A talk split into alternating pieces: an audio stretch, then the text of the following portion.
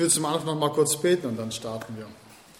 Herr, ich danke dir dafür, dass wir jetzt ruhig werden dürfen und ich bitte dich darum, dass du uns Konzentration schenkst, dass du mir die Worte gibst und dass du heute sprichst. Amen. Ich dachte mir, es wäre, glaube ich, ganz cool, nochmal ganz kurz und knackig die Themen zu wiederholen, die wir heute hatten. Aber ich dachte mir, ich frage einfach mal in die Runde, dass einfach mal, der der will natürlich, einfach mal sagt, was wir diese Woche für Themen hatten, jeden Abend. Also sind fünf, die wir bis jetzt hatten.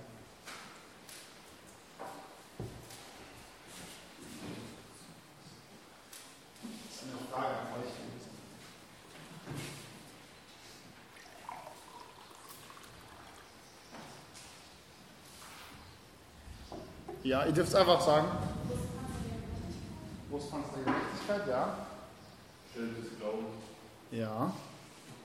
Einfach sagen. Zeit. Chat des Wortes. Eins fehlt, glaube ich, noch. Genau. Die fünf, die hatten wir.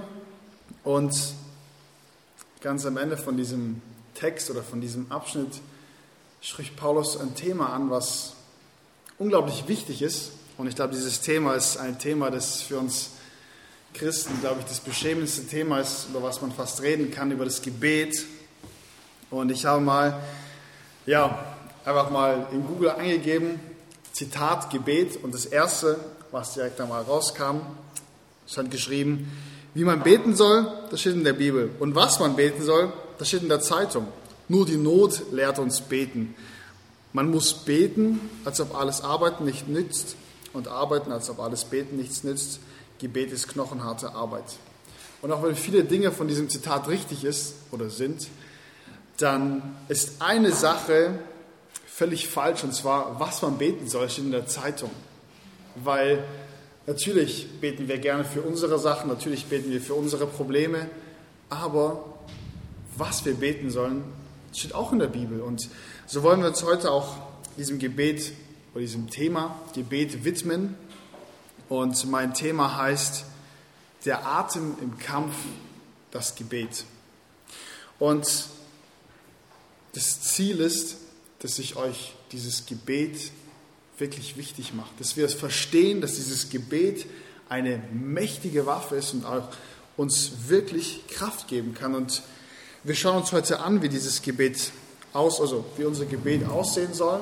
Vor allem im ersten Punkt, wie es bei uns aussehen soll und danach, wie wir für unsere Geschwister beten sollen und wie wir auch für die Verkündiger beten sollen. Und so habe ich auch den ersten Punkt benannt, bete alle Zeit. Und so könnt ihr auch den Text aufschlagen für heute, Epheser 6, habt ihr wahrscheinlich alle schon aufgeschlagen.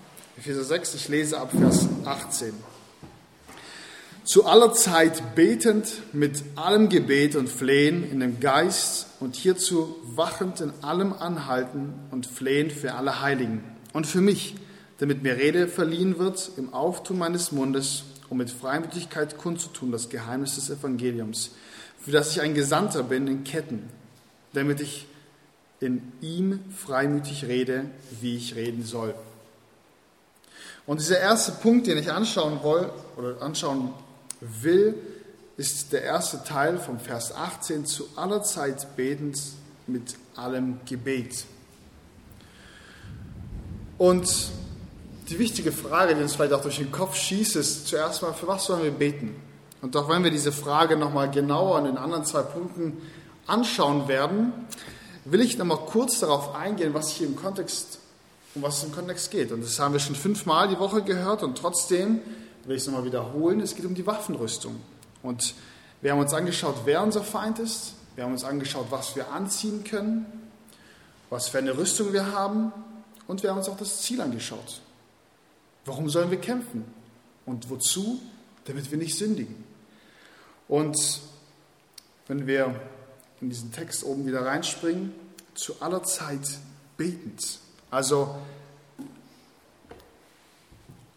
nee, beziehungsweise Entschuldigung, wenn wir noch ein bisschen höher gehen, und zwar, wenn wir in dem Text durchschauen, in Vers 13 und Vers 14, deshalb nehmt und Vers 14 steht, diese zwei Wörter, die sind ausschlaggebend für diese ganze Rüstung. Wir sollen stehen, indem wir uns hinter das Schild stellen und nehmen, indem wir diese ganze Waffenrüstung anziehen, sei es den Helm, sei es den Brustpanzer, sei es die Stiefel, sei es den Gürtel, sei es das Schwert.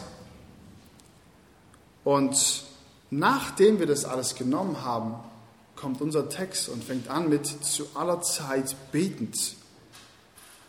Also, wie sollen wir es nehmen und wie sollen wir es stehen? Indem wir beten.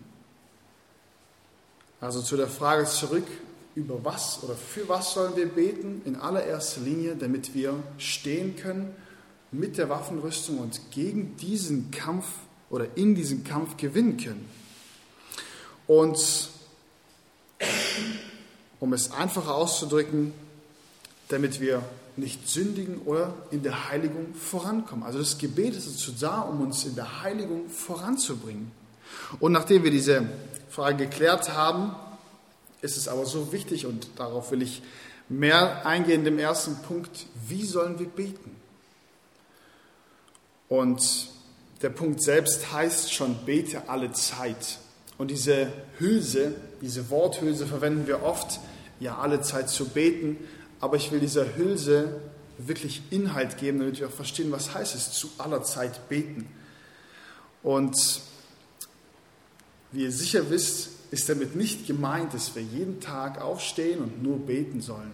Weil dann wäre arbeiten gehen, da wäre Essen und all diese anderen Dinge, die wir auch natürlich machen müssen, irgendwo ungeistlich, irgendwo, ja, vielleicht auch unnötig. Aber das meint es hier nicht, zu aller Zeit beten.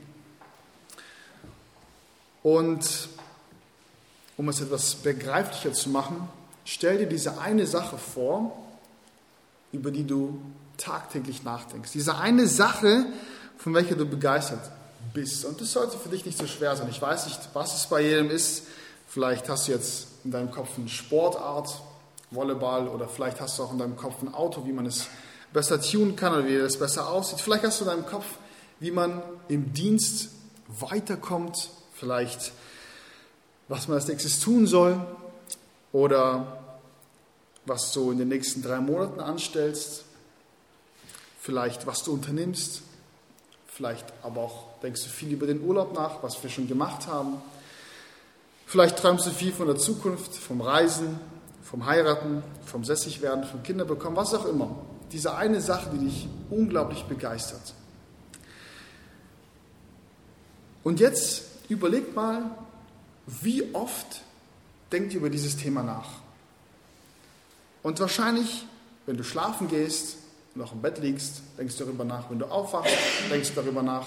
Wenn du mit Menschen redest, dann redest du über dein Steckenpferd, über dieses Thema, was dich unglaublich interessiert. Bei dem Essen, bei der Arbeit, in der Schule, in der Freizeit, mit Freunden, mit Familie, in der Gemeinde, wo auch immer. Du redest immer darüber, mehr oder weniger. Du denkst immer darüber nach. Und wir sehen, du denkst nicht nur darüber nach, sondern du beschäftigst dich auch damit damit du vielleicht weiterkommst. Du informierst dich jeden Tag darüber oder vielleicht auch regelmäßig. Vielleicht kaufst du etwas ein, damit man darin besser wird, was auch immer. wenn du jetzt ehrlich bist, dann kannst du die Frage eigentlich selbst beantworten, was es bedeutet, alle Zeit zu beten. Genau das bedeutet es, alle Zeit zu beten. Und unseren Kopf unsere Gedanken, unser Herz damit voll zu machen. Also, was uns antreiben sollte, was uns beschäftigen sollte, über was wir reden sollten, ist das Gebet. Das meint hier dieser Text. Und dieser Vers oder dieser erste Abschnitt ist aber noch nicht zu Ende. Steht hier zu aller Zeit betend. Aber wenn wir weiterschauen, steht hier auch geschrieben, mit allem Gebet. Und finde es hier so unglaublich schön, weil es ist hier nicht einfach nur, wir sollen immer ein Gebet beten, sondern alle Gebete, die wir kennen, jede Art, die wir kennen, dürfen wir verwenden, nee, sollen wir verwenden, um zu Gott zu reden. Und ich habe diese Frage auch in der stillen Zeit gestellt gehabt und stelle sie auch jetzt nochmal. was für Arten von Gebeten ist euch eingefallen oder kennt ihr? Lob? Dank. Singen, ja. Bitten? Buße.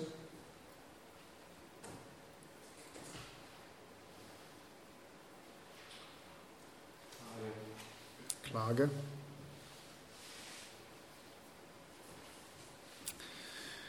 Ja, ich denke, wir können diese Liste unendlich viel weitermachen. Und ich habe mir aus dieser ganz großen Liste vier, ja, vier große Punkte rausgenommen. Und ich hoffe, dass ihr auch eure Gebets- oder Gebetsarten in diesen Punkten wiederfinden könnt. Und wenn nicht, dann ist es vielleicht noch ein weiterer Punkt. Aber ich möchte es bei den vier belassen. Und zwar sind es Klagen, es ist Freude oder Dank oder Lob, wie auch immer man es sagen oder ausdrücken kann, Bitten und Anbeten. Und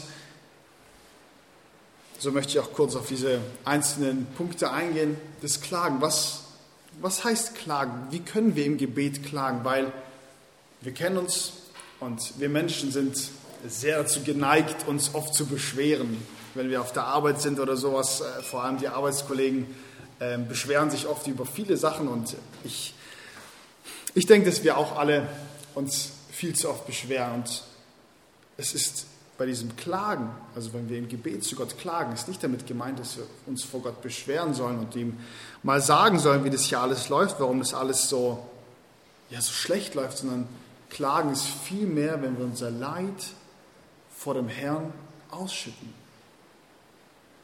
Und es ist so unglaublich groß und ein so unglaublich großes Privileg, dass wir mit unserer Klage den Herrn sogar ehren können.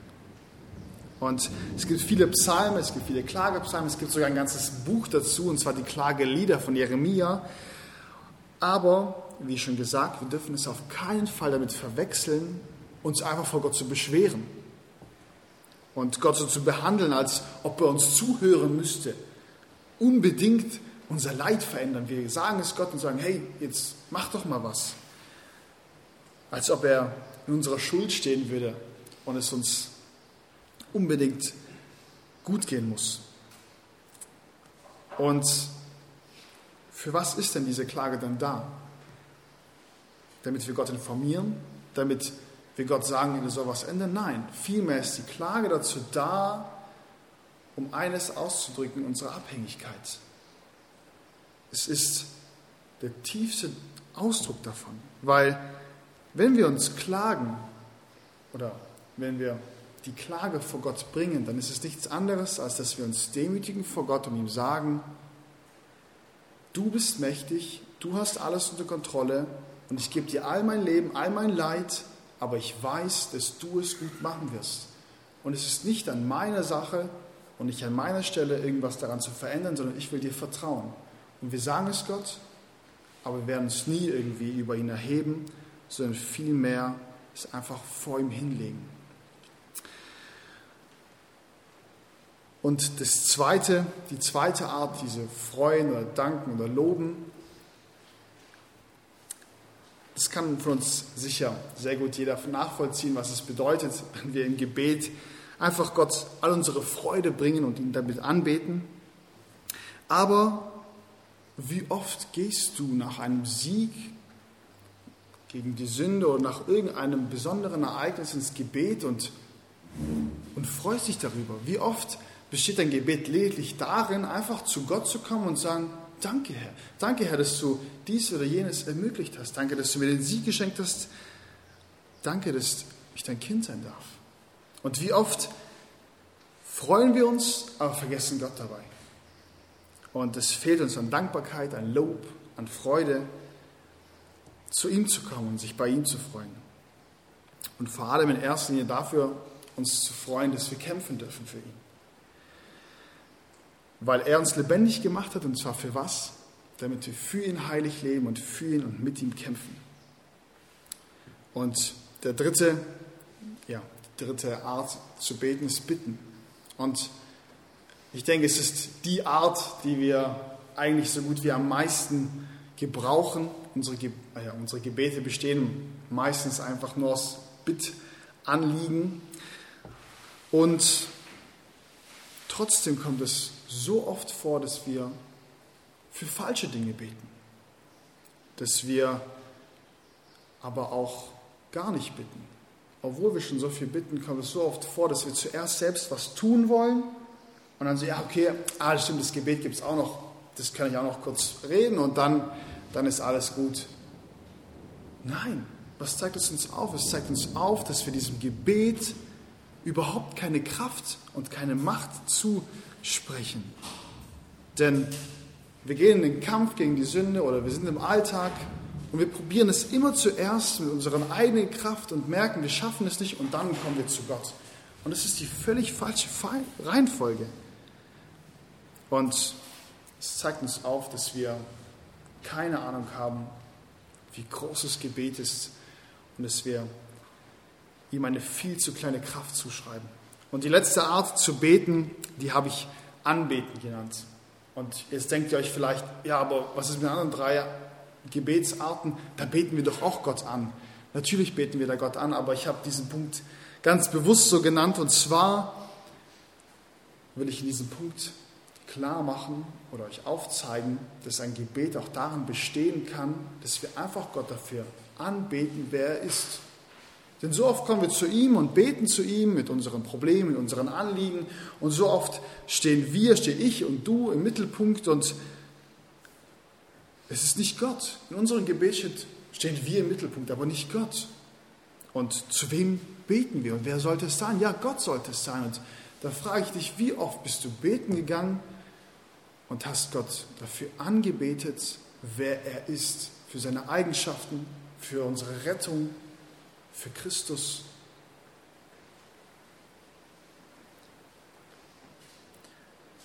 Und jetzt haben wir uns einfach kurz im Überblick mal ein paar Arten angeschaut, die ich mir rausgesucht habe. Und jede einzelne Art von diesem Gebet ist dazu da, um uns im Kampf zu ermutigen, um uns im Kampf voranzubringen.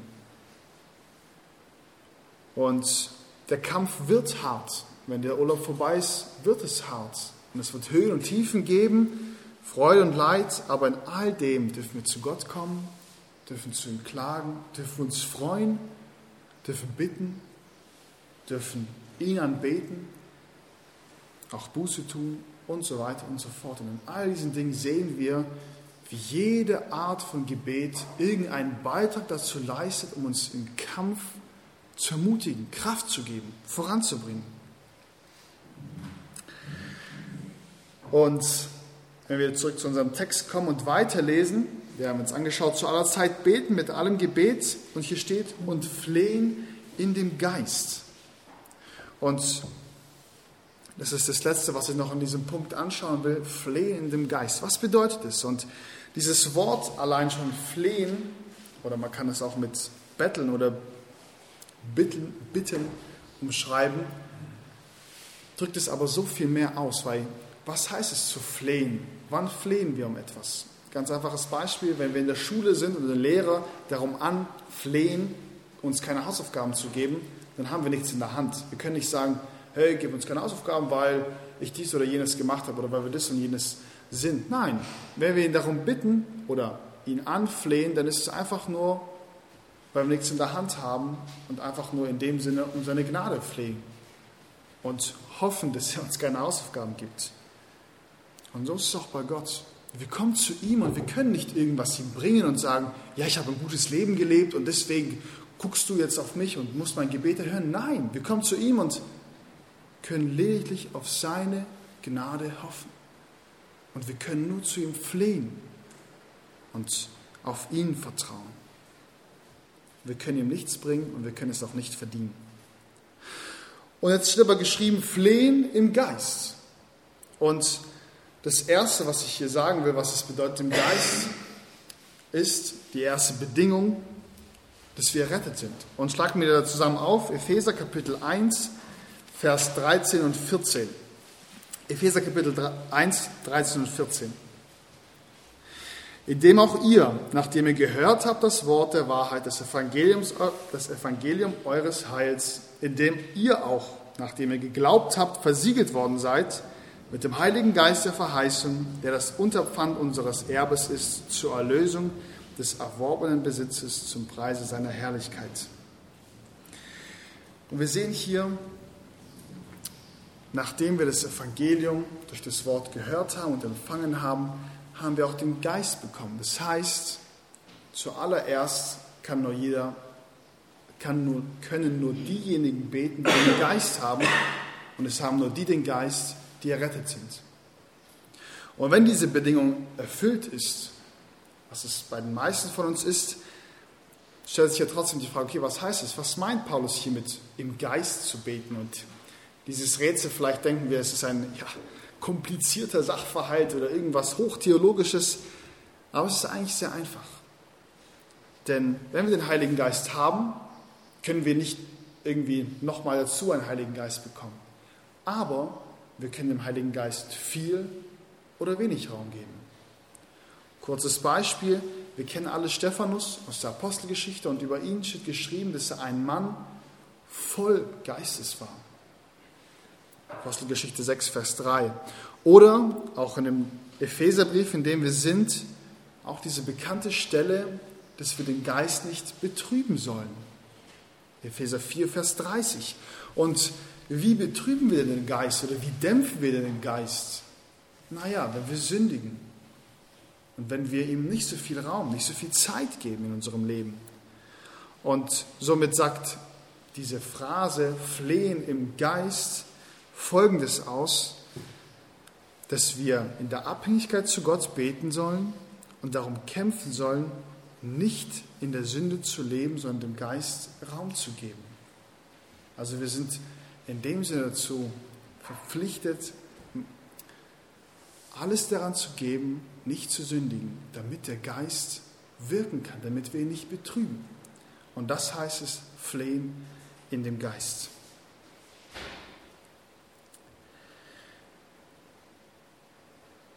Wenn es auch hier in unserem Text nichts von Atem steht, nichts von Atem des Kampfes oder sowas, habe ich das Thema trotzdem so benannt, der Atem im Kampf, das Gebet. Und dieser Vergleich, den ich in diesem Titel gezogen habe, ist meiner Meinung nach sehr, sehr passend, denn was bringt es einem, eine Rüstung zu haben, aber nicht atmen zu können oder einfach die Puste, wenn sie ausgeht. Was bringt es oder ja, was bringt es, wenn wir all diese Möglichkeiten haben zu verteidigen, aber einfach es nicht können, weil wir einfach nach Luft holen müssen? Und wir kennen alle so etwas ältere Polizisten, die vielleicht ein oder anderen Donut zu viel hatten und ja, vor denen haben wir keine Angst wegzulaufen. Da kommt niemand hinterher. Und stellt euch jetzt mal so einen Soldaten vor, der keine Ausdauer hat der diese Rüstung angezogen hat und gerade mal so ums Überleben kämpft mit seinem Atem, einfach die Puste geht ihm aus. Aber so oft sind wir diese Soldaten, sind wir diese Soldaten, die in dem Kampf einfach nur ums Überleben kämpfen, aber uns der Atem ausgeht. Und vielleicht haben wir auch die ganze Rüstung angezogen, alles angezogen, alles beachtet und aber trotzdem können wir nicht kämpfen. Und so elendig ist der Kampf, wenn wir nicht beten, wenn wir versuchen, es aus unserer eigenen Kraft zu tun. Und so haben wir jetzt an dem ersten Punkt angeschaut, bete alle Zeit, wie wir beten sollen. Und es ist so wichtig, es zu beten, weil ohne Gebet sind wir einfach nur im Kampf verloren. Und weil wir es aber wissen, dass wir so wenig beten und weil wir wissen, dass wir auch im Kampf so unglaublich schwach sind, geht der Text hier auch weiter und Paulus fordert uns dazu auf, für unsere Geschwister zu beten, für die zu beten, die rechts und links neben uns stehen. Und so komme ich zum zweiten Punkt, bete wachsam für deine Geschwister. Und wir lesen weiter Vers 18, und hierzu wachend in allem anhalten und flehen für alle Heiligen. Und warum sollen wir für die Geschwister beten? Und die Antwort kennen wir alle, weil wir schwach sind und doch vergessen wir sie so oft. Und wie sollen wir für sie beten? Wie sieht solch ein Gebet aus, wenn wir für sie beten? Gibt es irgendwie so eine Checkliste, wo wir abarbeiten können und dann, dann wird jeder voll stark sein im Kampf oder dürfen wir nur für geistliche Dinge beten oder welche Gebetsanliegen habe ich für die Geschwister? Und all diese Fragen hoffe ich, dass ich in diesem zweiten Punkt beantworten kann, vor allem wenn wir einfach den Text nochmal näher anschauen, dann sollten alle Fragen beantwortet sein. Und so fangen wir damit an, diesen Text hineinzuschauen. Das Erste, was uns so ein bisschen ins Auge springt, ist Wachen. Dieses und hierzu wachend in allem anhalten. Und dieses Wachen ist ein Begriff, was eigentlich auch mehr oder weniger aus dem Kampf kommt oder aus, aus dem Militär, denn wir kennen auch diesen Begriff Wache halten, auf der Lauer sein vor dem Feind und sorgsam und wachsam den Feind beobachten. Also, wenn wir beten, dann sollen wir es wachsam tun, nicht im Schlaf. Wir sollen genau wissen, wo wir sind und wer unser Feind ist. Und diese Wachsamkeit, von der Paulus hier spricht, bezieht sich auf zwei Dinge. Zunächst einmal auf unsere persönliche Haltung, aber vor allem auch wachsam zu sein, was bei uns in den Reihen ist. Wachsam zu schauen, wie geht es dem rechts, wie geht es dem links von mir. Und wir sollen wachsam sein, vor allem, ob vielleicht Sünde sich in dem oder in dem Leben ausbreitet. Aber ich denke, was so viel wichtiger ist und was so viel, ja, so oft untergeht in dieser egozentrischen Gesellschaft, in der wir so oft leben, dass wir danach schauen sollen, wie es ihm geht. Vielleicht liegt da jemand, vielleicht geht da gerade jemand zu Boden und wir sehen es einfach nicht. Und so selten stellen wir uns die Frage, wie geht es unserem Kameraden, wie geht es unserem Mitstreiter? Wie geht es den Leuten in der Gemeinde? Wie geht es meinen Geschwistern? Und natürlich sollen wir auch Dinge zurechtweisen, wenn sie in Sünde leben. Natürlich sollen wir auch ermahnen, aber wie selten ermutigen wir uns einander? Und ich sage euch, jeder, der hier sitzt, hat irgendein Problem, mit dem er gerade zu kämpfen hat. Jeder, der hier sitzt, ist vielleicht entmutigt, vielleicht verzweifelt, hat eine Last. Und jeder von uns muss immer wieder erneut ermutigt werden, immer wieder erneut angespornt werden. Und ich sage euch, es ist Arbeit, es ist schwer, sowas zu machen. Und es ist nicht kurz getan. Und vielleicht ist jemand traurig, weil es in der Familie einfach überhaupt nicht stimmt, weil es so schwierig ist. Und vielleicht ist jemand verzweifelt, weil einfach alles in seinem Leben gerade schief läuft. Oder vielleicht sind wir kraftlos, weil wir einfach immer wieder erneut und immer wieder erneut gegen diese Sünde verlieren. Und um solche Dinge bei uns zu sehen, um solche Dinge bei unseren Geschwistern zu sehen, müssen wir wachsam sein. Wir sollen Ausschau halten. Und wenn dir eine Person wirklich am Herzen liegt, wenn du dir wirklich darauf acht haben willst, wie es deinem Umfeld geht, wie es den Personen um dich herum geht, dann sage ich dir, dann wirst du für diese Person beten. Und es muss dir niemand sagen, für was du für diese Person beten sollst, sondern du weißt es, weil du diese Person oder weil dir diese Person wichtig ist. Und du wirst für sie beten, weil du weißt, dass deine Worte viel, viel weniger Kraft haben als die Worte Gottes. Du bist ein Mensch, aber Gott ist allmächtig und Gott kennt uns und Gott kann Herzen verändern. Und vielleicht denkst du dir jetzt, aber ich habe das schon so oft gemacht und ich habe das schon so oft probiert, aber es hat sich einfach nichts getan und es hat sich nichts verändert. Und dann nehmen wir die Bibel und lesen einfach in den Text weiter, was geschrieben und hierzu wachend in allem anhaltend.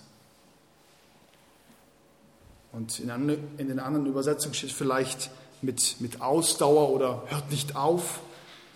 Und ich sage euch, es ist kein Sprint, den wir hier laufen, es ist ein Marathon. Und wenn wir sehen, dass jemand Hilfe braucht aus unseren Reihen, wenn wir sehen, dass er zu Boden geht, ist es nicht mit fünf Minuten Gebet erledigt, alles klar, und jetzt geht es wieder weiter. Nein, sondern du beginnst und fährst fort. Und du hörst erst dann auf, wenn diese Person wieder ganz stehen kann. Und wie oft fällt es uns schwer, lange für Personen zu beten, geduldig für sie zu beten. Und wisst ihr, warum es uns so schwer fällt? Weil wir vielleicht vergesslich sind, weil wir vielleicht lieblos sind, weil wir ungeduldig sind. Und du sagst dir jetzt, hey, ich bete schon so lange und ich treffe mich schon so lange mit einer Person, vielleicht schon Wochen, vielleicht schon Monate, vielleicht schon Jahre und es passiert nichts. Du arbeitest mit ihr und du triffst dich mit ihr, damit sie vielleicht mal freundlicher wird, aber es passiert nichts und dass sie vielleicht nicht so traurig ist und trotzdem ist sie völlig deprimiert. Und ich weiß nicht, in welcher Beziehung du stehst oder in welchen Beziehungen du stehst, ob du derjenige bist, der jemanden ermutigt oder derjenige bist, der ermutigt wird. Aber ich will dir sagen, hab Geduld und bring es alles vor Gott. Wisst ihr, Jesus selbst hat zwölf Jünger gehabt. Und diese zwölf Jünger, mit denen ist er drei Jahre lang tagtäglich umhergezogen. Er hat für, mit ihnen gelebt, gegessen, geredet, geschlafen, alles mit ihnen gemacht. Und am Ende von diesen drei Jahren ziehen sie hoch nach Jerusalem und was reden die Jünger? Er wäre der Größte sein von ihnen. Sie reden über irgendwelche Nebensächlichkeiten und ihr Meister, er wird gerade einfach, er geht einfach eigentlich zum Schlachten nach Jerusalem, damit er geschlachtet wird. Und dann zum Schluss hängt er an diesem Kreuz und wo sind die ganzen Jünger, in die er so viel investiert hat? Niemand da. Alle sind weggelaufen. Und eines kann ich euch sagen, Jesus hat sicher nichts falsch gemacht. Und trotzdem sehen wir, irgendwo ist nichts passiert, oder? Aber wir sind der lebende Beweis, dass es nicht umsonst war. Dass es nicht umsonst war und wir sind der lebende Beweis, dass die Gebete nicht auf den Boden fallen, weil Christus hat für die Jünger gebetet und er hat ausdauernd für sie gelebt und in sich sie, er hat sich in sie investiert.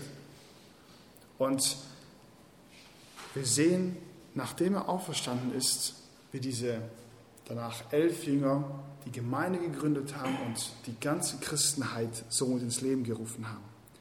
Und deswegen sage ich euch, dieses Gebet, das wir für unsere Geschwister beten, Gott wird es erhören.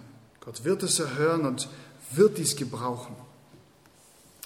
Nachdem wir nun gesehen haben, wie notwendig es für uns ist zu beten, nachdem wir gesehen haben, wie wichtig es ist, Ausschau zu halten nach rechts und nach links, wer noch steht und für sie zu beten, kommen wir zu dem dritten Punkt und zwar dass wir für die beten sollen, die die Botschaft verkündigen. Der dritte Punkt heißt, bete für die Lehrer. Und wir können die Verse 19 und 20 lesen. Und für mich, damit mir Rede verliehen wird, werde im Auftun meines Mundes, um mit Freimütigkeit kundzutun das Geheimnis des Evangeliums, für das ich ein Gesandter bin in Ketten, damit ich in ihm freimütig rede, wie ich reden soll.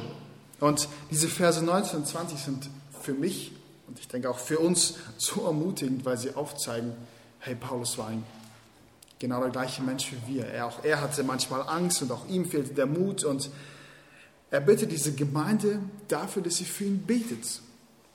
Aber er bittet nicht darum, dass sie für ihn beten, dass es ihm vielleicht körperlich besser geht, dass er vielleicht aus dem Gefängnis rauskommt, sondern er bittet darum, dass er Freimut hat und Gnade hat, das Evangelium zu verkündigen.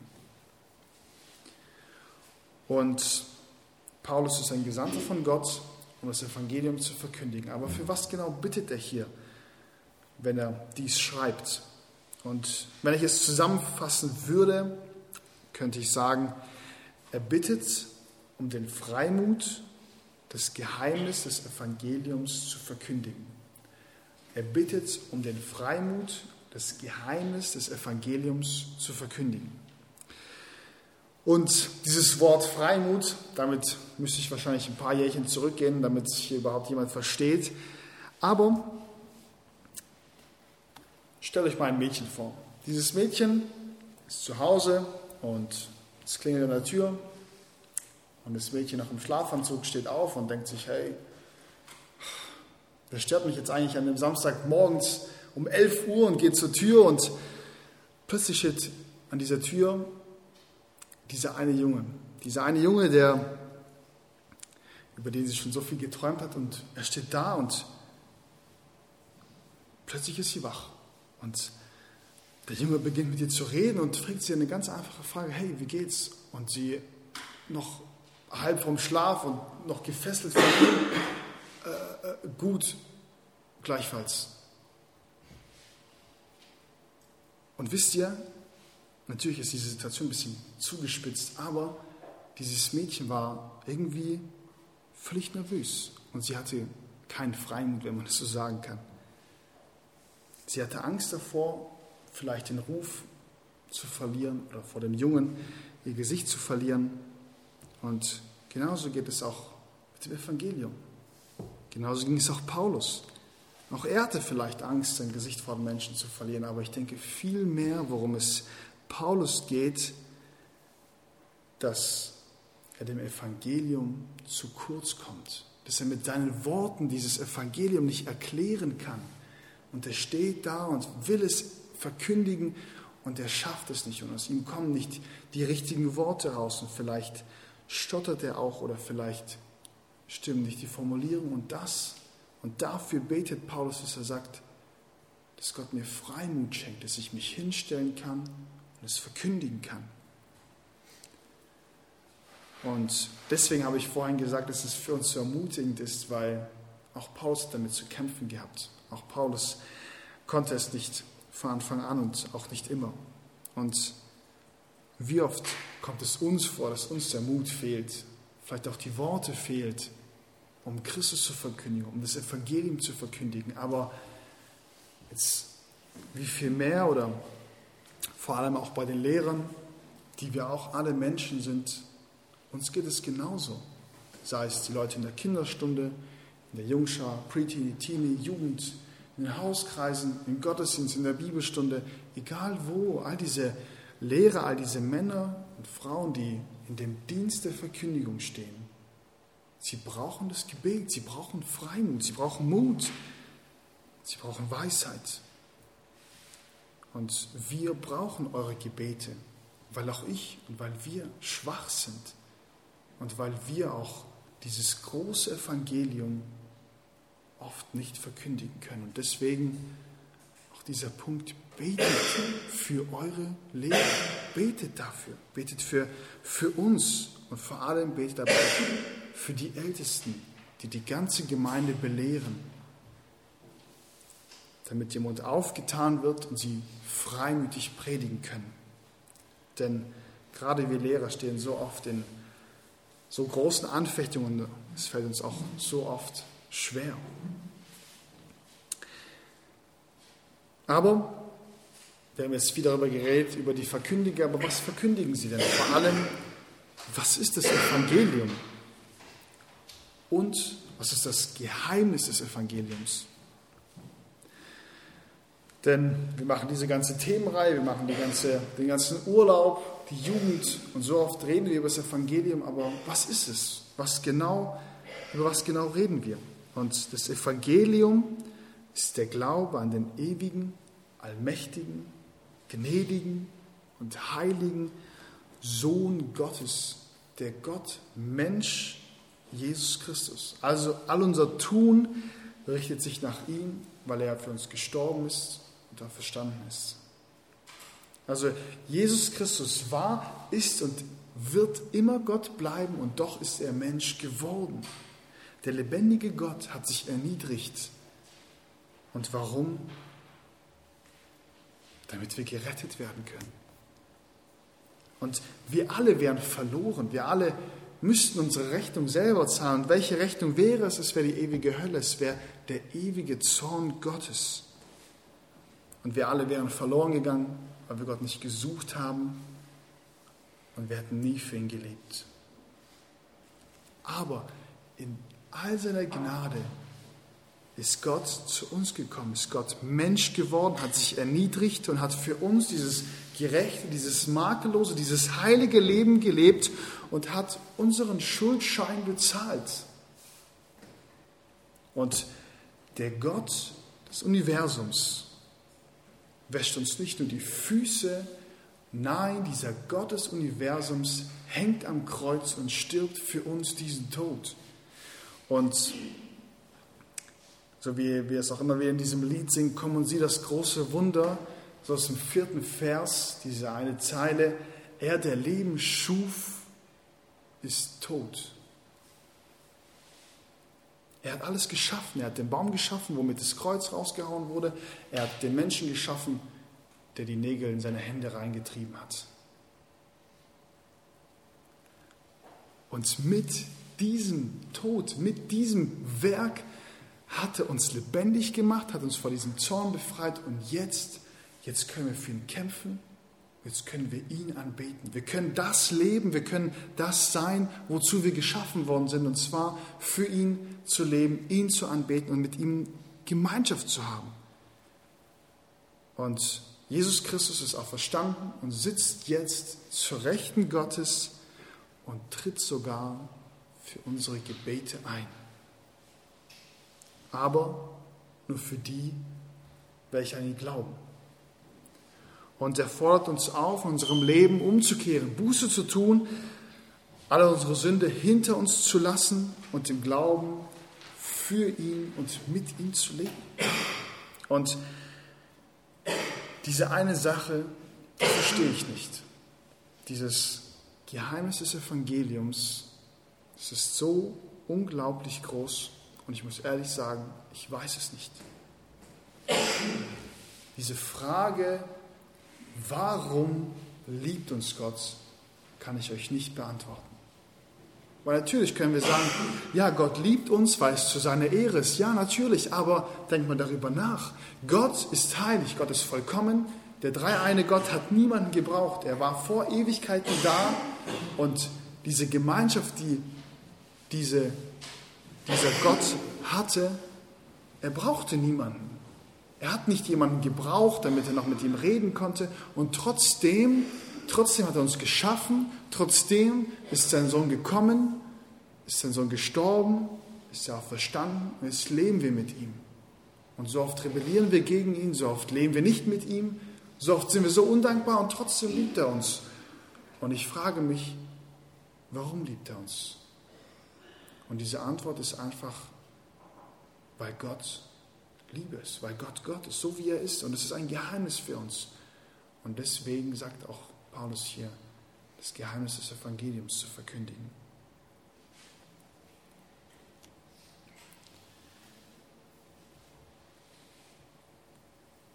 Und auf diesem Weg, in diesem Kampf, auf diesem Weg zum Ziel, wo wir sicher ankommen werden, weil er uns da reinbringen wird, hat uns noch dieses Gebet geschenkt.